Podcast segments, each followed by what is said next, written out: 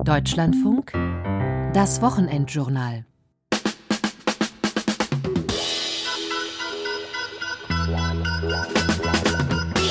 Es besteht ein sehr geringes Unrechtsbewusstsein. Zwei Drittel in Deutschland sehen Schwarzarbeit als Kavaliersdelikt an. Ich hätte mir nicht vorstellen können, dass so etwas hier in Deutschland passiert, dass man sein Geld nicht bekommt, vor allem nicht bei einem deutschen Arbeitgeber. Wir bekommen ja etwa 10.000 Hinweise im Jahr, die in Richtung Schwarzarbeit gehen. Eine besondere Quelle sind natürlich Hinweisgeber, die aus dem familiären Umfeld des Arbeitgebers stammen, also sprich die geschiedene Ehefrau, der geschiedene Ehemann, 360 Milliarden Euro. So groß ist der Umfang der Schwarzarbeit in Deutschland jedes Jahr. Ein Zehntel des Bruttoinlandsprodukts. Auf Baustellen, in der Gastronomie, in der Sicherheitsbranche, aber auch in Nagelstudios wird massiv schwarz, also an der Steuer vorbeigearbeitet. Auch viele Privatleute lassen das neue Badezimmer illegal sanieren oder zahlen ihre Putzfrau bar auf die Hand aus. Jetzt, wo das Geld wegen Energiekrise und Inflation knapp wird, nimmt Schwarzarbeit noch zu. Warum in Deutschland so viel schwarz gearbeitet wird und was der Staat dagegen tut, ist heute Thema im Wochenendjournal. Ich bin Manfred Götzke, schön, dass Sie zuhören.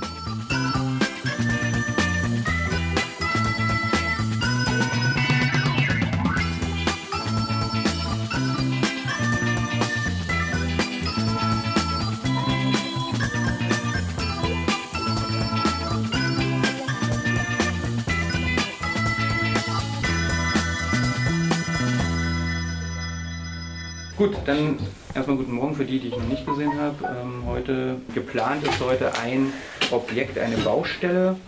Einsatzbesprechung der Finanzkontrolle Schwarzarbeit, kurz FKS, beim Berliner Zoll. Um 7 Uhr morgens sitzt das Team von Zollamtsrat Ronny am Besprechungstisch im Hauptzollamt Berlin in Tempelhof. Jeder ein Pott Kaffee und einige Akten vor sich. Ich darf die 20 Beamten heute bei einer Kontrolle begleiten. Es soll auf eine Baustelle in Wilmersdorf gehen, auf der sie Schwarzarbeit vermuten. Zum Hintergrund ähm, ist ein Bauläuferhinweis. Es gibt da die Fachgemeinschaft Bau, die hat da extra Kollegen, die dann ähm, die in Berlin halt rumfahren, sich Baustellen angucken, um zu gucken, ähm, geht es da mit rechten Dingen zu, kennt man die Firmen und so weiter und so fort. Die Hinweise bekommen wir dann und bewerten die und in dem Form haben wir jetzt einen Bauläuferhinweis bekommen, den wir dann heute mal prüfen wollen.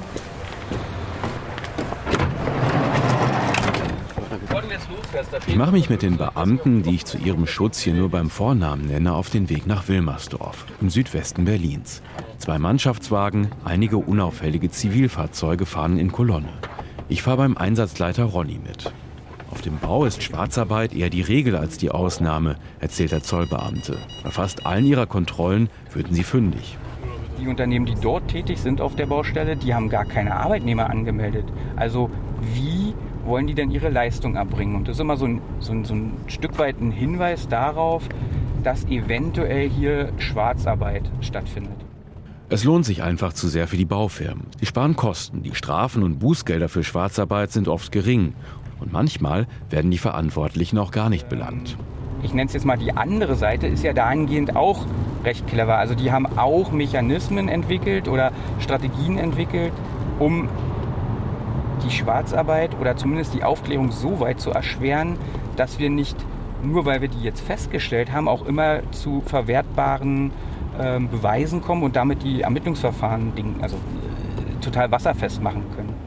Die Beamten halten kurz vor der Baustelle für eine letzte Einsatzbesprechung. Wo sind die zivilen Kräfte? Na dann. Zwei Zivilbeamte haben das Gelände gerade noch mal ausgekundschaftet. Eine Luxusvilla, fast fertig gebaut. Also, wir waren jetzt gerade 300, 400 Meter entfernt auf der rechten Seite ist das Objekt. Wir haben uns da mit einer Person auch unterhalten. Es soll tatsächlich ein Einfamilienhaus sein. Ich schätze mal, es wird 300, 400 Quadratmeter haben und es soll einem kroatischen Mitbürger ähm, gehören, der, so wie er gesagt hat, stinkreich ist. Die 20 Ermittler fahren ein paar hundert Meter zur Baustelle vor. Dann laufen sie mit Schusswesten und Waffen im Halfter ins Gebäude. Paar Minuten später darf ich hinterherkommen. Einige Beamte versuchen, mit drei Arbeitern zu sprechen. Sprechen Deutsch?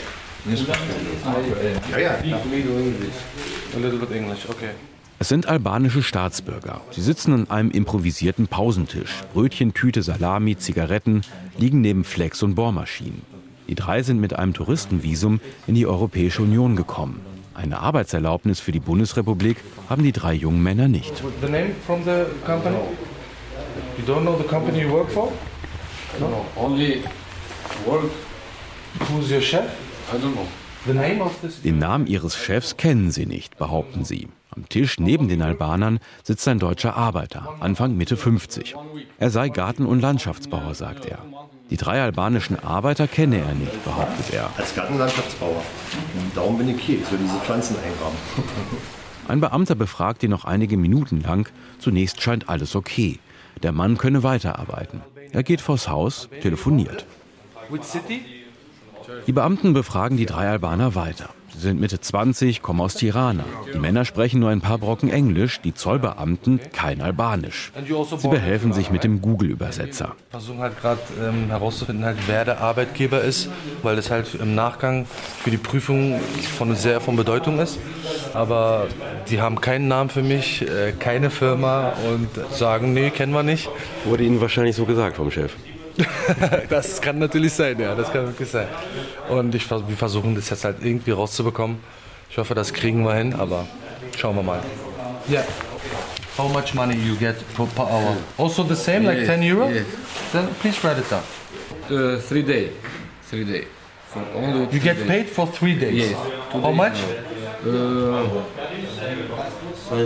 Dass der deutsche Gärtner mit den drei Männern nichts zu tun hat, 240 Euro. stellt sich schnell als falsch heraus. Er hat die drei Albaner zur Baustelle gefahren, erzählen sie, und ihnen für die ersten drei Arbeitstage Geld gegeben. 240 Euro Cash für jeden. 10 Euro pro Stunde für Hilfsarbeiten hier auf der Baustelle. Die drei Albaner werden jetzt als Beschuldigte in einer Straftat befragt. Der Vorwurf illegaler Aufenthalt, erklärt mir Zollamtsleiter Ronny. Und die Wahrscheinlichkeit könnte sein, also ist sehr hoch, dass sie sich selbst illegal in Deutschland aufhalten, weil sie halt eine Arbeit hier aufgenommen haben und ihr Visum zu touristischen Zwecken damit äh, verwirkt ist und wir dann gegen sie ein Strafverfahren einleiten. Und im Rahmen dieses Strafverfahrens haben sie natürlich andere Rechte. Da sind sie ja Beschuldigte. Sie müssen sich nicht mehr zum Sachverhalt äußern, ganz anders als bei der Prüfung sind da auch nochmal so Fragen, wer ist ihr Arbeitgeber, wer hat sie bezahlt und sowas. Und wenn sie es da dann auch nochmal reinschreiben, dann haben wir ja schon mal eine Aussage für ein mögliches Verfahren gegen einen Arbeitgeber. Wird das jetzt wahrscheinlich weitergehen für die drei albanischen Staatsbürger? Wie es jetzt für die weitergeht? Ja, wir warten jetzt erstmal ab, bis wir alle Informationen haben, um dann zu sagen, wir haben möglicherweise einen begründeten Anfangsverdacht für eine Straftat. Dann ähm, eröffnen wir ihnen, dass wir den Verdacht haben, dass sie sich illegal in Deutschland aufhalten und würden sie halt rechtlich belehren. Und dann ist es so, die Identität ist bei Asova erstmal dann wohl allen geklärt. Also haben wir jetzt keine Bedenken, weil wir zum Teil Pässe haben, Führerschein haben. Dann leiten wir gegen sie ein, geben das halt ab an die Staatsanwaltschaft und die entscheiden dann, wie das weiter verfahren. Gleichwohl kriegen sie eine Anlauf- oder Passeinzugsbescheinigung. Passeinzugsbescheinigung heißt, wir nehmen ihnen ihren Pass weg, schicken den zur Ausländerbehörde, da können sie ihn dann wiederholen. Die drei jungen Albaner sehen etwas bedrückt aus, rauchen eine nach der anderen. Wie es jetzt für sie weitergehen wird, wissen sie nicht. for work for money. Wir sind zum Arbeiten hergekommen, um Geld zu verdienen. Für ein gutes Leben. Good life. Normal. And in Albania, you Und in Albanien verdienen sie nicht genug, haben keinen Job. I don't have job. I don't have money. No, nothing. I Nein, ich hatte da keinen Job, kein Geld, gar nichts. Meine Mutter ist krank, deshalb muss ich hier arbeiten. Was haben Sie denn in Albanien gemacht? Studiert? Ausbildung? Ich war barber. da Barbier. And you came, Wann sind Sie denn nach uh, Deutschland gekommen? Ich bin vor zwei Monaten hergekommen, aber das ist mein erster Job. Und ja auch der letzte. So So what are you planning to Und do was wollen Sie jetzt machen? I don't know. Your day. Keine Ahnung. Vielleicht kann man das Problem hier lösen. Oder ich gehe wieder zurück. Vielleicht. Aber eigentlich wollen sie hier in Deutschland natürlich weiterarbeiten. 10 Euro pro Stunde ist für albanische Verhältnisse viel. Der vermeintliche Gärtner läuft derweil nervös telefonierend vor dem Haus herum, kommt irgendwann dann zum leitenden Beamten. Erreicht ihm das Telefon, am Apparat sein Chef, der Geschäftsführer der. Baufirma. Hm? Es werden gerade Arbeitsverträge für die Albaner aufgesetzt, behauptet dieser. Und die sind halt nicht den ersten Tag da. Also wenn Sie jetzt mir erzählen, die sind halt den ersten Tag da, dann, dann sage ich nie. Das ist Quatsch. Okay. Gut, deswegen sage ich es Ihnen ja. Also das ist ja so, dass Sie ja auch sogar schon Geld bekommen haben.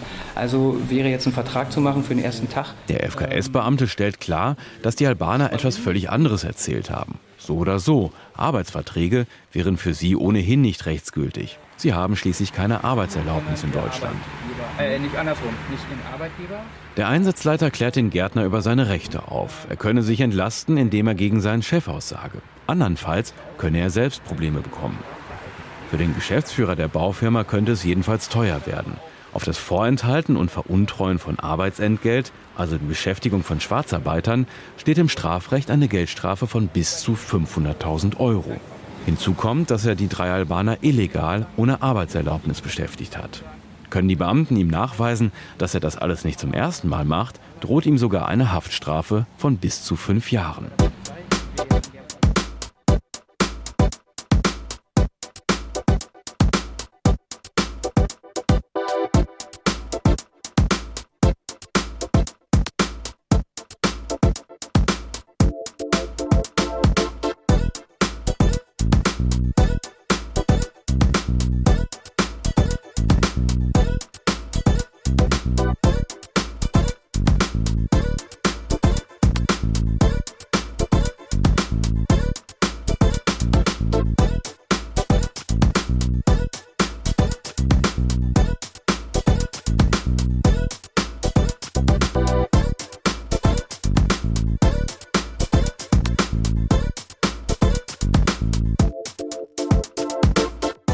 Bin wieder im Hauptzollamt Berlin. Diesmal sitze ich im großen Konferenzraum Axelos Mender gegenüber. Er ist Sachgebietsleiter der Finanzkontrolle Schwarzarbeit in Berlin, zweithöchster Schwarzarbeitsjäger der Hauptstadt. Der 55-jährige Neuköllner kennt die Welt der Schwarzarbeit und Schattenwirtschaft so gut wie wohl kaum ein anderer in der Hauptstadt. Seit 20 Jahren arbeitet er bei der Finanzkontrolle Schwarzarbeit, hat selbst unzählige Baustellen, Kneipen, Security-Firmen kontrolliert. Er kennt die Tricks und Strukturen, die vor allem große Firmen schaffen, um Schwarzarbeit zu verschleiern. Die eigentliche Schwarzarbeit findet in so einem Umfang statt, äh, dass teilweise ähm, ganze Firmenstrukturen gegründet werden, nur zu dem Zwecke der Schwarzarbeit und da mitunter mehrere hundert, teilweise sogar mehrere tausend Leute gleichzeitig schwarz beschäftigt werden. Das sind so die großen äh, Fische. Das haben wir insbesondere im Bereich des Logistikgewerbes, aber auch in der Baubranche ist das sehr verbreitet. Da wird ähm, durch Gründung von Gesellschaften legale Arbeit vorgetäuscht, durch angeblichen Subunternehmereinsatz. Das sind äh, natürlich Dimensionen, die wir hier in einem besonderen Arbeitsbereich bekämpfen, die sogenannte organisierte Form der Schwarzarbeit.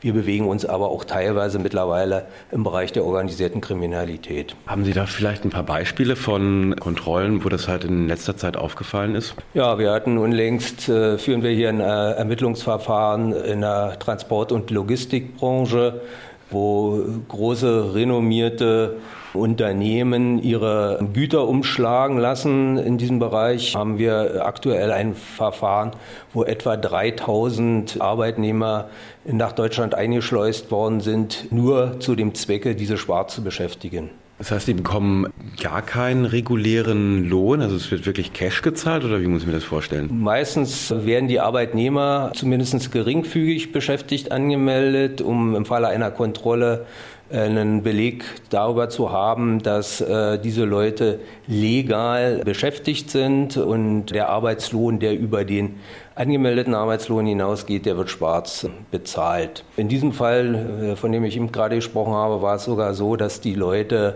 hier auf unterschiedliche Wege eingeschleust worden sind durch Vortäuschen von studentischen äh, Praktika. Ähm, man tat so, als ob die Arbeitnehmer letztendlich hier ein Praktikum in Deutschland absolvieren würden im Rahmen ihrer Studiengänge, die sie im Ausland machen. Da gibt es Erleichterungen bei der Einreise. Die sind dazu genutzt worden, äh, diese Leute hier nach Deutschland zu bekommen. Im Nachhinein haben wir festgestellt, dass die Universitäten, bei denen die angeblich immatrikuliert waren, überhaupt nicht existierten. Teilweise werden auch über andere Wege Leute hier ähm, illegal nach Deutschland geschleust, nur um sie hier zu beschäftigen, mit falschen Identitäten ausgestattet, insbesondere mit Dokumenten der EU, um eine legale Arbeit im Rahmen der Freizügigkeit EU vorzutäuschen, damit diese Leute hier auf dem Arbeitsmarkt einer Beschäftigung nachgehen können. Das sind ja sehr kreative Formen. Ja, das äh, muss man äh, so unterschreiben. Letztendlich ähm, kommen die immer auf neue Ideen, die Leute, die schwarz beschäftigen. Ähm, Schwarzarbeit wird eigentlich äh, so verdeckt, dass man so tut, als ob man einen Subunternehmer einsetzen würde, den es tatsächlich aber in der Form gar nicht gibt. Den gibt es de facto nur auf dem Papier. Der hat auch keine eigenen Arbeitnehmer. Der schreibt allerdings äh, für den Auftraggeber eine Rechnung die Rechnung wird auch offiziell bezahlt. Diese Zahlungen werden aber im Wege sogenannter Kickback-Zahlungen an den Auftraggeber zurückgereicht. Ja, die, meine Kollegen haben hier schon äh, mit recht kreativen Leuten auf der Gegenseite zu tun. Zum Beispiel bei diesem Logistikunternehmen. Äh, aus welchen Ländern kommen die Leute denn dann? Die Leute kommen insbesondere aus den ehemaligen Sowjetrepubliken. Da ist auch bei uns zu erkennen, dass es eine immer weitere Verlagerung Richtung Osten gibt. Oder sie kommen eben aus dem ehemaligen jugoslawischen Raum, insbesondere aus Serbien und da speziell aus, äh, ich sag mal, dem Armenhaus Serbiens, dem sogenannten Sandschak. Die Leute haben da Einkünfte, die derartig gering sind, wenn sie äh, dort arbeiten, dass sie hier in kürzester Zeit ihr Jahreseinkommen mehr oder weniger erzielen können. Sie haben ja gerade auch diesen Begriff genutzt, organisierte Kriminalität. Also sprechen wir davon auch Firmen, die, die man kennt, die so agieren oder die mit Auftragnehmer haben, die so agieren? Das Problem ist ja heutzutage, dass große Unternehmen, zum Beispiel in der Baubranche, im Wesentlichen keine gewerblichen Arbeitnehmer mehr haben. Die verfügen nur noch über entsprechende äh, Kalkulationsbüros, die verfügen nur noch über Leitungspersonal und äh, die Arbeiten werden im Wesentlichen an Subunternehmer vergeben. Der Subunternehmer versubt die Sache weiter an einen weiteren Subunternehmer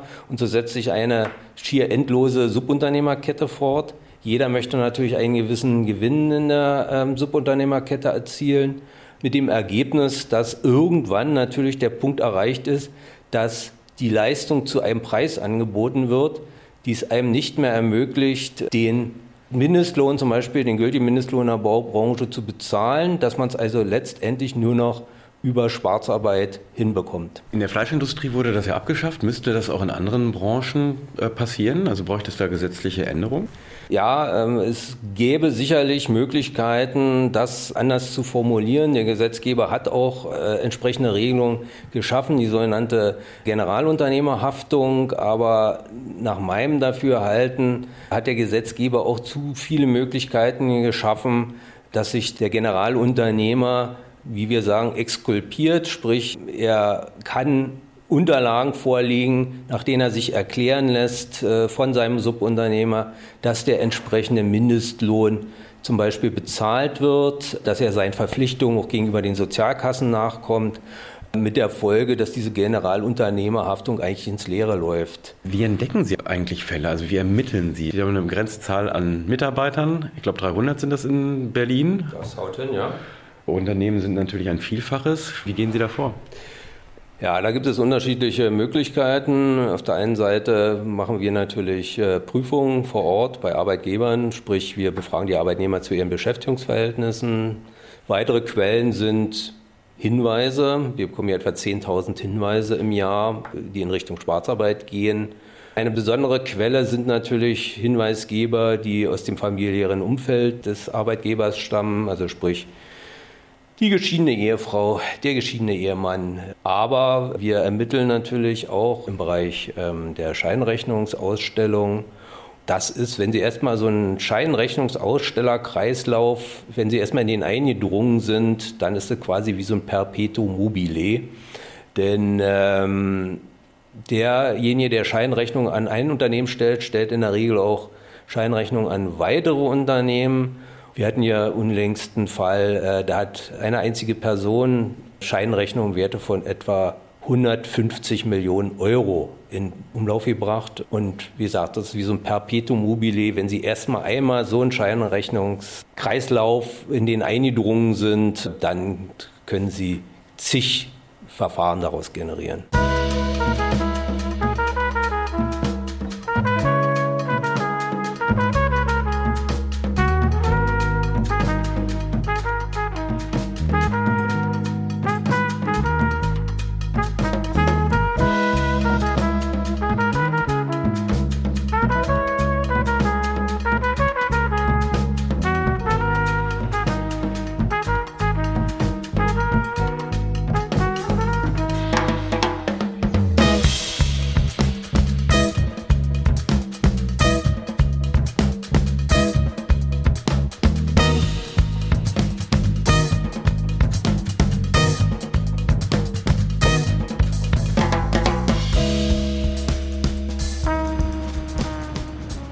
Fahre mit Gregory Nowak durch Berlin. Die genaue Marke oder Farbe seines Autos darf genauso wenig genannt werden wie sein richtiger Name.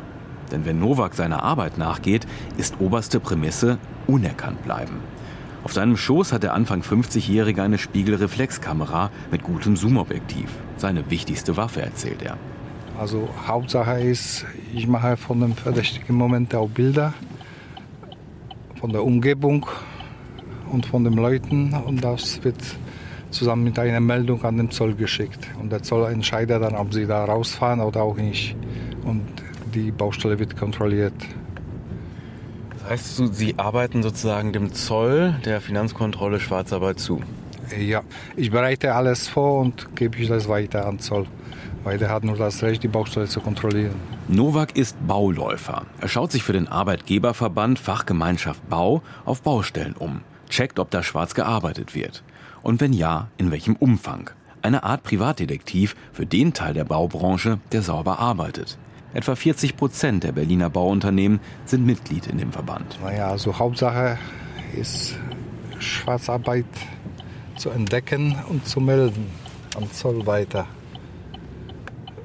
Aufgrund dessen, dass ich jahrelange Erfahrung habe, mehr als 30 Jahre, man erkennt das sozusagen. Ich war früher als Baupolier und Bauleiter tätig und man weiß schon, mit welchen Tricks die Jungs arbeiten heutzutage. Das heißt, Sie haben ein Auge dafür? So ist es. Wir passieren die erste Baustelle, die er mir zeigen will. Hier wurde vor ein paar Tagen ein Mehrfamilienhaus abgerissen. Hinter einem Bauzaun Haufen von Trümmern. Novak hat die Baustelle der Finanzkontrolle Schwarzarbeit gemeldet. Ihm waren mehrere Dinge aufgefallen, die auf Schwarzarbeit hindeuten. Die Leute, die hier gearbeitet haben, die waren ohne richtigen Arbeitsbekleidung. Transporter ohne Logo kein Bauschild. Das waren jetzt Abrissarbeiten. Ähm, werden bei solchen Arbeiten häufiger Schwarzarbeiter eingesetzt? Das sind ja eher einfache Tätigkeiten. Deswegen, weil das sind einfache Arbeiter und da braucht man keine Fachleute anzustellen. Deswegen, das kann, das kann auch normale Leute aus der Straße sein. Schätze ich. Meistens sind das auch so. Wenn Sie so diese Baustellen anschauen, finden Sie quasi bei jeder oder jeder zweiten irgendwas? Wie ist da so Ihre Quote? Also 50 Prozent, also jeder zweite ist praktisch verdächtig. Wir passieren einen fast fertigen Wohnblock in Berlin-Wilmersdorf. Sechs Etagen, etwa 400 Meter lang, Glasfronten, große Terrassen. Ein Neubau für Gutverdiener. Novak hat sich auch diese Baustelle genauer angesehen und sie der Finanzkontrolle Schwarzarbeit gemeldet. Vorher hat er am Eingang der umzäunten Baustelle gezählt, wie viele Menschen hier arbeiten. Dann hat er bei der Sozialkasse Bau angerufen, bei der jeder Bauarbeiter in Deutschland angemeldet sein muss. Da sollten angeblich 30 gewerbliche Arbeitnehmer beschäftigt sein. Und auf der Baustelle sind, so wie ich das gezählt habe, 140 Leute. Also da stimmt ja was nicht. Und deswegen wurde die Baustelle auch an Zoll gemeldet. Also 30 haben da nur gearbeitet, offiziell 30 wurde gemeldet, ja. und 140 haben Sie gezählt. Ja, können Sie gleich anschauen. Leider wir dürfen nicht rein, weil es ja Baustelle. Das ist mit Eingangskontrolle, das heißt für den Zoll ist es einfacher. Sehen Sie, da wo der Pförtner steht, da kommen nur einzelne Leute durch und die werden auch gezählt. Wenn der Zoll kommt, der kann sich wünschen, die Liste, aktuelle Liste von allen Leuten, die das betreten haben, die Gelände. Und dann stellt sich heraus, wie viele Leute da sind. Warum haben die keine Angst aufzufallen? Also sie gehen ja einfach hin, zählen so ein bisschen die Mitarbeiter oder die Leute, die da sind. Ist ja relativ einfach, wenn Sie das so sagen, dass man das überprüfen kann. Sind die Strafen zu niedrig? Das weiß ich auch nicht, aber ich vermute das ja. Die sind viel zu niedrig. Bauarbeiter zählen bei der Sozialkasse Bau anrufen. Eigentlich ein relativ einfaches Verfahren, um zu ermitteln, ob irgendwo schwarz gearbeitet wird. Dass die Baufirmen und deren Subunternehmen dabei auffliegen können, scheinen sie in Kauf zu nehmen. Ich vermute, die haben die Kosten schon die Strafen mitberechnet und mitkalkuliert. Ich weiß es nicht. Das ist meine Vermutung nur. Also es ist günstiger sozusagen die Strafen zu zahlen, als die Leute korrekt zu beschäftigen. So sieht es aus. Leider. Ist das, was Sie machen, also da ist ja ganz schön viel kriminelle Energie im Spiel, ist das, was Sie machen, gefährlich? Könnte man sagen, ja, aber wenn man weiß, wie man damit umgehen kann, also aufgrund meiner Erfahrung, ich kann schon einige gefährliche Sachen oder Situationen erkennen und rechtzeitig mich aus dem Stau machen. Wenn ich sehe, wann da was gefährlich wäre, dann schnell Gas und weg bin ich von der Bau. Ist schon mal passiert. Was ist da passiert? Naja, wenn man erwischt wird bei Fotografieren, zum Beispiel man fotografiert eine Person und die andere kommt von der anderen Seite, die sieht das, sie wollen mich dann ansprechen, dann nur Gas und weg. Wissen denn die Unternehmen auch, dass es sowas wie Sie, die Bauläufer, gibt? Inzwischen glaube ich, die wissen das schon. Es gibt solche Momente auch auf manchen Baustellen. Man stellt einen Mann, seine Aufgabe ist nur, die Umgebung zu observieren. Wir fahren weiter Richtung Berlin-Kreuzberg zur größten Baustelle, die Novak in diesem Jahr untersucht hat. Sechs große Kräne ragen in den Himmel. Hier soll ein Komplex aus Büros und Wohnungen entstehen. Auch diese Großbaustelle ist eingezäunt. Es gibt für die Bauarbeiter nur zwei Eingänge. Das ist eine riesige Baustelle. Und hier sind zwei Hauptunternehmer, also zwei Generalunternehmer, einer aus Hamburg und einer aus Berlin. Die aus Berlin hat er wieder 32 Leute angemeldet und hier sind insgesamt so 140 Leute haben wir gezählt. Nach einer guten Stunde fahren wir zurück zur Zentrale der Fachgemeinschaft Bau, wo mich Novak absetzen will. Seit 17 Jahren arbeitet er nun für den Arbeitgeberverband als Bauläufer. Haben Sie denn das Gefühl, mit Ihrer Arbeit was erreichen zu können, dass es weniger wird? Leider nicht. Wie gesagt, ich arbeite schon seit 17 Jahren und es wird nicht weniger arbeiten. Im Gegenteil, man könnte sagen. Ist das so ein bisschen ein Kampf gegen Windmühlen? Ja, so sieht es aus. Naja, aber wenigstens, wir können die Leute davon abschrecken, beziehungsweise die SIP-Unternehmen, die von uns auch erfahren haben, sie machen das mehr verdeckt, sagen wir mal so. Auch nicht besser eigentlich. Aber es wird gemacht weiter, wird weiterhin schwarz gearbeitet. Leider.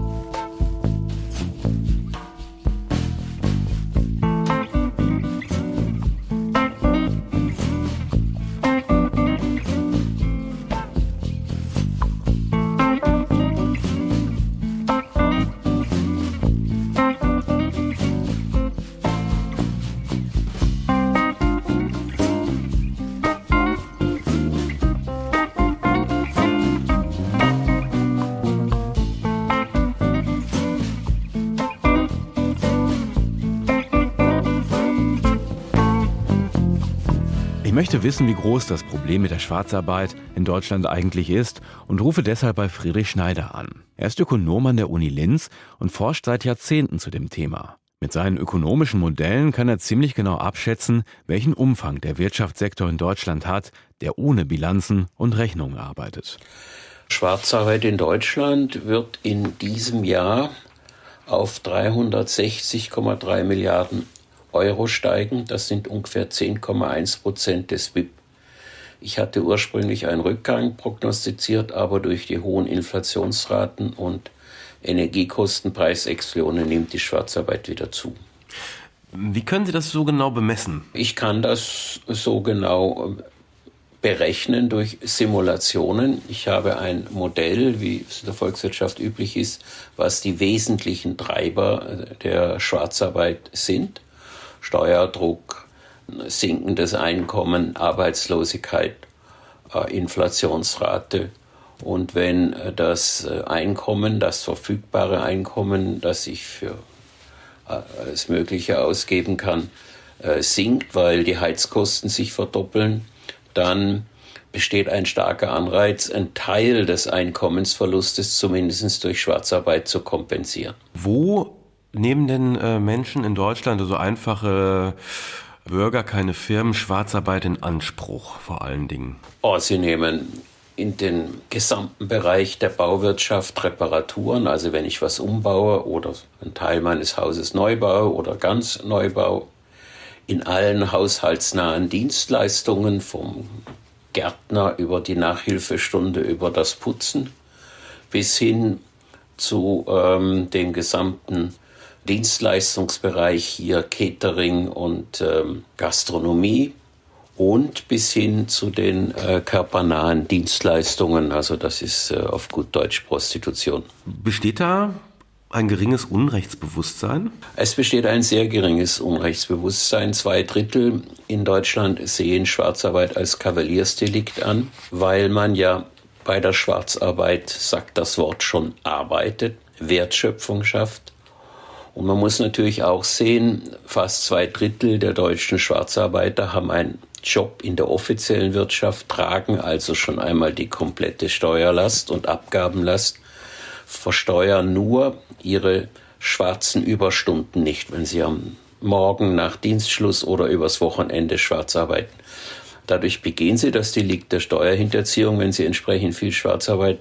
Aber das Unrechtsbewusstsein ist viel, viel weniger ausgeprägt als wie in den Bereichen, wo ich einbreche, Drogen nehme oder andere Dinge mache. Sie haben es gerade schon gesagt, also viele Handwerker vor allen Dingen sind es ja, die dann ähm, nach ihrem normalen Dienst, nach der Arbeit, nach Feierabend dann noch was schwarz nebenbei machen oder am Wochenende. Äh, warum tun die das vor allem? Na, in erster Linie, weil sie Geld haben wollen, weil sie sich zusätzliche Konsumwünsche erfüllen wollen. Und jetzt in der Krisensituation haben wir noch einen wesentlich wichtigeren Faktor. Die Leute versuchen einen Teil ihres Einkommensverlustes durch die Inflation und durch die stark gestiegenen Energiekosten, da wissen wir ja nicht, was kompensiert wird, jedenfalls bislang noch sehr wenig, durch Schwarzarbeit auszugleichen. Insofern wirkt die Schwarzarbeit hier auch als Puffer, dass nicht noch mehr Menschen in die Armut abgleiten und ähm, äh, können dadurch überleben. Wo verläuft äh, die Grenze zwischen Freundschaftsdienst, also ich helfe einem Kumpel und der gibt mir vielleicht 50 Euro oder zwei Kästen Bier oder was auch immer und wirklicher Schwarzarbeit?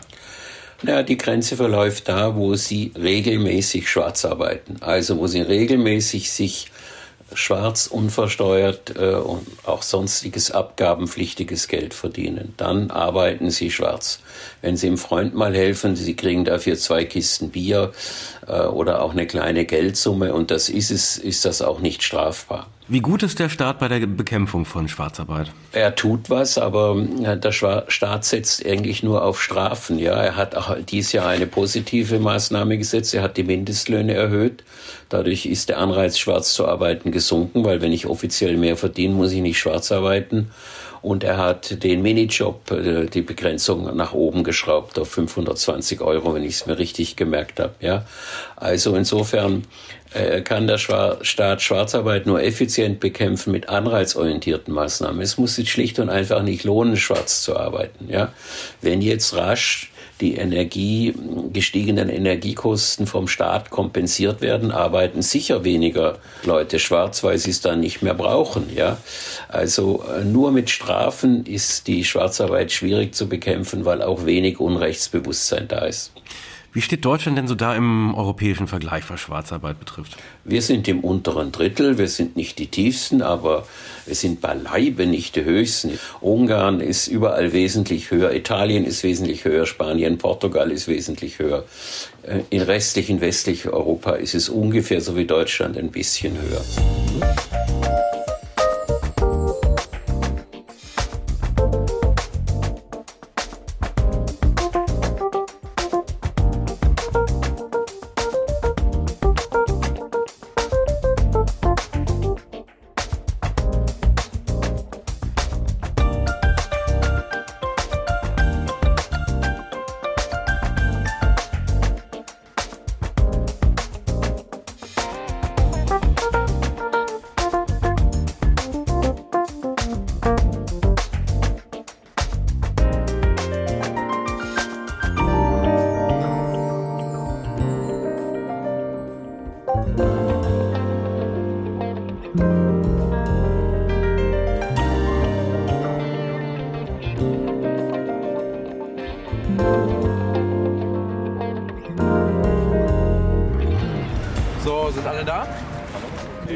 Wintermützen und dicken Jacken über den Schutzwesten stehen die Beamten der Finanzkontrolle Schwarzarbeit auf einem Parkplatz in Berlin-Spandau in der Kälte.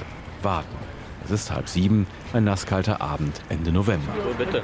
Okay, erster Laden, Nagelstudio. Führen wir euch gleich hin. Ne? Anfahrt und so weiter machen wir auch gleich. Heute kann ich die Schwarzarbeitskontrolleure bei der Spätschicht begleiten. Sie werden Nagelstudios und Restaurants überprüfen. Wieder sind ein Beamter, eine Beamtin in Zivil vorher losgezogen, um das Objekt Nummer 1 auszukundschaften. Man kommt rein in den Laden, dann ähm, ist direkt der Kassentresen. Da ist eine äh, asiatisch aussehende Person, die abkassiert, die hat Songül auch beraten. Kontrolleure haben einen Tipp bekommen. In dem Laden sollen Menschen ohne Arbeitserlaubnis arbeiten. Das sei in 90 Prozent der Berliner Nagelstudios der Fall, sagen die Zollbeamten. Wir ziehen los. 15 Zollbeamte laufen in das kleine Nagelstudio, stellen sicher, dass hier keiner abhaut. Draußen stehen zwei verdutzte Kundinnen. Möchten Sie ins Nagelstudio? Eigentlich habe ich einen Termin. Ja, ist momentan schlecht. Wir machen eine Prüfung äh, vom Hauptzollamt Berlin. Momentan schlecht. Dann beginnen die Beamten mit den Befragungen, checken die Ausweise und Aufenthaltsdokumente der Nageldesignerin. Alle, die hier arbeiten, stammen aus Vietnam, wie in den meisten Berliner Nagelstudios. Weil kaum jemand Deutsch spricht, behelfen sich die Beamten wieder mit dem Google-Übersetzer. Ja. Wie lange? Die beiden Mitarbeiterinnen, die gerade noch Kundinnen haben, dürfen erstmal weiterarbeiten. Während sich eine Frau die Nägel polieren lässt, schaut sie etwas irritiert. Um sie herum stehen nun 15 bewaffnete Uniformierte. Du kannst ja Deutsch, ne? Ein bisschen. Auch nicht. Kann irgendjemand Deutsch hier hinten ein bisschen? Im Hinterraum des Nagelstudios sitzen vier junge vietnamesische Männer auf Massagesitzen. Als die Männer vom Zoll reinkommen, spielen sie Karten. Einer von ihnen spricht ein wenig Deutsch, die anderen nicht. Hier Nägel. Du? Nägel? Nein? Hast du gespielt? Karten? Okay. Dankeschön. Stift auch auflegen, bitte. Stift. Ja. Nach einer knappen Stunde sind die Beamten mit der Befragung durch. Auf den ersten Blick alles in Ordnung. Diesmal ist es halt ungewöhnlich, dass wir diesmal keinen Treffer haben, aber es ist ja auch mal schön zu sehen, wie das sozialversicherungsrechtlich ist, können wir jetzt so noch nicht sagen. Wir haben ein paar Geschäftsunterlagen gesehen, zumindest für den Monat, die erstmal auf den ersten Blick und ähm, so ganz gut aussehen. Die Kolonne setzt sich in Bewegung. Es geht zum Nagelstudio Nummer 2, ein Geschäft in einer Berliner Mall. Ein Laden, den die Beamten vor zwei Jahren schon mal gecheckt haben. Damals waren alle Mitarbeiterinnen und Mitarbeiter Vietnamesen, fast alle ohne Arbeitserlaubnis. Ihr Ausweis haben wir? Die Beamten checken zuerst die Aufenthaltsdokumente. Diesmal haben alle gültige Papiere. An einem der Tische lackiert eine junge Mitarbeiterin einer Kundin die Nägel. Als die Beamten sie fragen, was sie verdient, sagt sie gar nichts. Sie hat gesagt, sie geht nicht wegen sie. Aber sie macht doch Arbeit an der Kundin. Sie macht doch die Nägel, die muss doch Geld kriegen dafür.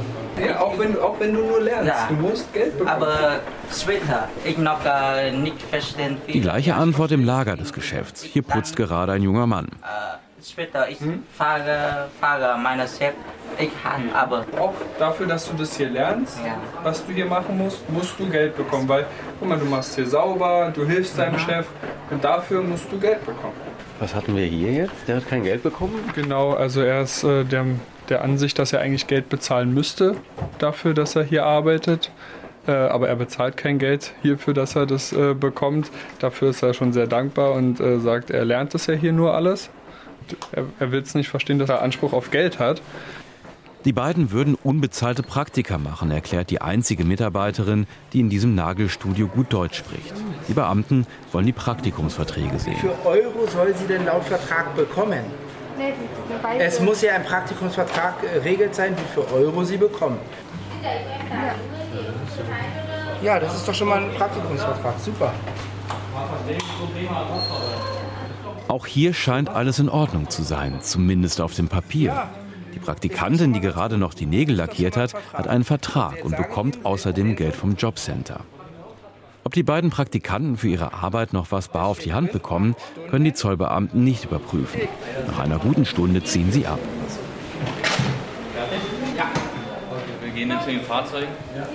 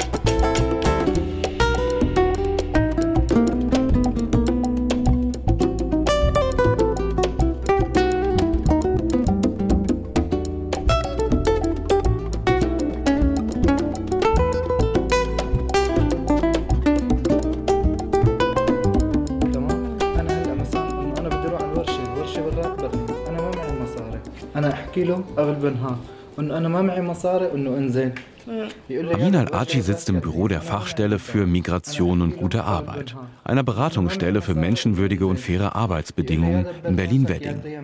Der Syrer will einfach nur noch seinen Lohn bekommen, sagt er seiner Beraterin Anjas Masal. Die Arbeitsrechtlerin liest ihm aus einer Mail vor, die sein letzter Arbeitgeber ihr geschickt hat. Der ist jetzt bereit, ihm den vollen Lohn zu zahlen. Die Entschädigung, die ihm eigentlich auch zusteht, dagegen nicht. Amin ist es egal. Ich will überhaupt keine Probleme machen, auch nicht gegen ihn klagen. Ich will doch einfach nur mein Gehalt bekommen, das, was mir zusteht. Damit dabei nichts schief geht, soll sein ehemaliger Arbeitgeber hier namentlich nicht genannt werden. Der 37-jährige kräftige Mann scrollt durch sein Handy, zeigt Fotos von der Baustelle, auf der er zuletzt geschuftet hat. Auf einem Foto ist ein metertiefer Graben zu sehen, den er an einer Hauswand ausgehoben hatte. Mein Chef hat gesagt, ich hätte dafür drei Tage Zeit. Ich habe es an einem Tag geschafft. Ich wollte keine Zeit vergeuden. Ich wollte das Gefühl haben, den Lohn auch wirklich zu verdienen. Doch den Lohn hat er nicht komplett bekommen. Für drei Monate Vollzeit auf dem Bau hatte sein letzter Arbeitgeber ihm nur 1300 Euro Cash gegeben. Das war's. Ich habe immer wieder nach meinem Lohn gefragt. Er dann immer wieder morgen, morgen gesagt. Nach drei Monaten fast ohne Lohn hatte Amin al-Aji kein Geld mehr, um seine Frau und seine drei kleinen Kinder zu ernähren. Das Ticket für den Weg auf die Baustelle konnte er natürlich auch nicht zahlen. Ich habe meinem Chef gesagt, ich habe kein Geld mehr, um zu dir zu kommen. Er hat dann einfach gesagt, dann fahr halt schwarz. Das ging schief. Amin zeigt mir eine Zahlungsaufforderung der Berliner Verkehrsbetriebe. 60 Euro für Schwarzfahren. Der Bauarbeiter holt weitere Dokumente aus seiner Umhängetasche, darunter ein Kündigungsschreiben. Nachdem er erwischt wurde, ist er erstmal nicht mehr zur Arbeit gefahren. Ein paar Tage später wurde er entlassen. Die Deutschen bekommen ihr Gehalt pünktlich und es gibt nie Probleme, aber die Menschen aus Syrien, Albanien, Polen. Morgen, morgen, morgen, müssen morgen. Immer, müssen immer um ihr Geld betteln sozusagen. Mhm. Haben Sie solche Fälle häufiger in Beratung, also auch gerade mit Geflüchteten? Ja. Dass Al-Aji seinen Lohn nun wohl vollständig bekommt, liegt alleine daran, dass er sich an die Beratungsstelle gewandt hat, sagt Anjas Masal. Gerade wenn es um Hilfsarbeiten geht, beuten Subunternehmer häufig Geflüchtete und Einwanderer aus Drittstaaten aus. Manchmal gibt es einen Teil der versprochenen Löhne schwarz, also an der Steuer vorbei, ohne Abgaben an die Sozialversicherung, Kranken- oder Rentenkasse. Manchmal gibt es Arbeitsverträge, oft für Minijobs, obwohl die Menschen Vollzeit arbeiten. Ganz oft sind die Menschen auch erstmal einfach froh, die Arbeit zu haben und erdulden schlechte Arbeitsbedingungen und ausstehende Zahlungen sehr lange. Wenn die Arbeitgeber von uns kontaktiert werden, ist die Quote auch sehr hoch, dass dann auch bezahlt wird, weil es ist einfach sehr offensichtlich, dass ein gewisser Betrug stattgefunden hat. Die meisten wollen dem dann nicht vor Gericht begegnen. Während Smazar mit dem syrischen Arbeiter bespricht, wie sie weiter vorgehen wollen, rede ich mit ihrer Kollegin Monika Fijazik. Sie hat vor allem Menschen aus Osteuropa in ihrer Beratung. Aus der Republik Moldau, aus Belarus, aus Albanien. Sie können zwar mit Touristenvisum nach Deutschland einreisen, dürfen hier aber in der Regel nicht arbeiten. Geld bekommen sie in aller Regel schwarz oder eben gar nicht. Es gibt eine ganz große Nachfrage nach unqualifizierter Arbeitskraft in diesem Sektor. Die Leute werden ständig angeworben und dann entlassen. Man arbeitet zwei, drei Wochen äh, oder einen Monat und wenn die Leute dann nicht bezahlt werden, dann verlassen die Arbeit. Aber die Firmen finden ganz schnell neue Beschäftigte, die mit den gleichen Bedingungen die Arbeit aufnehmen. Das heißt, das Ganze hat schon durchaus System. Das würde ich sagen, ja. Mhm. Also man kalkuliert damit, dass man die Leute nicht bezahlt. Natürlich, ich kann die subjektive Absichten von den Firmen nicht bestätigen, aber wir sind mit äh, einer Vielzahl von solchen äh, Fällen äh, konfrontiert, insbesondere auf großen Baustellen, wo die Baustellen auch jahrelang funktionieren. Es kommen immer wieder Menschen, die uns von solchen systematischen Praktiken berichten und darauf schließe ich, dass das ein System hat. Das ist ja auch zum Teil auch vielen Leuten bekannt, müsste eigentlich auch der Politik bekannt sein. Warum passiert da nichts? Das ist, ich glaube, die Frage an die Politik, mhm. nicht an die Beratungsstelle. Aus unserer Sicht wäre es wünschenswert, dass wir vor allem viel mehr Kontrollen haben, dass die Kontrollen effizienter verlaufen, dass zum Beispiel zum Gesprächen mit Arbeitnehmern die Dolmetscher einbezogen werden, dass die äh, Arbeitnehmer auch nicht in Anwesenheit von Vorgesetzten gefragt werden, wenn es zu Kontrollen kommt, damit wirklich ein Vertrauensverhältnis entsteht und damit die Kontrolle auch, wenn sie stattfinden, dann auch effizient verlaufen. Leider berichten uns immer wieder die Menschen, dass sie Angst haben, wenn die Kontrolle kommt, dass der Arbeitgeber zum Beispiel sagt äh, ihnen, was sie dann sagen sollen, dass sie sagen sollen, dass zum Beispiel sie Mindestlohn bekommen, dass sie alle Papiere bekommen haben, was äh, häufig in der Praxis nicht äh, stimmt. Würden Sie sagen, dass die gesetzlichen Regelungen eigentlich in Ordnung sind und es nur an Kontrollen fehlt oder wie ist da Ihre Einschätzung? Ja, es fehlt auf jeden Fall ähm, ähm, effektive Durchsetzungsmechanismen für die Rechte in Deutschland. Ich glaube aber auch, ein von den Problemen äh, in Branchen ist, äh, es gibt einen breiten Einsatz von Werkverträgen in dieser Branche, was häufig unbegründet ist. Also Werkverträge sind natürlich und Subunternehmen sind wichtig im Bau, wenn man bestimmte spezialisierte Arbeiten ausführen äh, soll. Aber häufig werden die Firmen gebracht auf die Baustellen, die gar keine eigene äh, Facharbeiten ausführen, sondern das sind quasi Arbeitnehmerüberlassungsfirmen, die ausschließlich dafür da sind in der Kette, um billige Arbeitskräfte zu äh, gewährleisten. Und äh, aus diesem Grund finde ich, dass die Subunternehmenketten im Bau sollen verkürzt werden und nur auf bestimmte äh, Glieder eingeschränkt, die wirklich zur fachlichen Ausführung des Auftrags notwendig sind. Solche Strukturen sind im Ausland äh, auch bekannt. Andere europäische Länder, zum Beispiel Spanien, haben bereits solche Einschränkungen eingeführt. Dann profitieren auch die Arbeitnehmer davon. Es verbessern sich Bezahlungsbedingungen, aber auch Arbeitnehmerschutz kann dadurch besser gesichert werden. Amin al-Aji winkt mich zu sich heran, zeigt mir nochmal Fotos auf seinem Handy. Bilder von seinem Käseladen in seiner Heimat Homs, dann wieder Fotos von der Schufterei auf Berliner Baustellen. Es war sein erster Job in Deutschland. Ich hätte mir nicht vorstellen können, dass so etwas hier in Deutschland passiert, dass man sein Geld nicht bekommt, vor allem nicht bei einem deutschen Arbeitgeber.